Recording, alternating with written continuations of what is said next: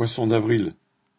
Au 1er avril, le RSA, l'allocation adulte handicapé, les allocations familiales et d'autres prestations sociales ont été augmentées de 1,6%.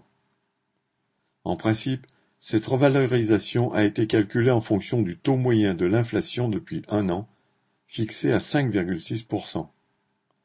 Mais dans sa générosité, l'État avait versé une hausse exceptionnelle de 4% des minima sociaux le 1er juillet 2022. Il la considère comme une avance et les allocataires doivent donc se contenter maintenant de 1,6%. L'allocation chômage de son côté a augmenté de 1,9% et encore, pas pour tous les chômeurs. Il faut comparer ces maigres revalorisations à l'augmentation des prix alimentaires qui tournent autour de 20% sur un an pour les produits de base, c'est-à-dire ceux dont les foyers modestes doivent se contenter. La maigre augmentation des allocations sera donc dévorée en moins de deux. Les super-profits des capitalistes devraient être utilisés pour payer des allocations et des salaires permettant de vivre dignement. E.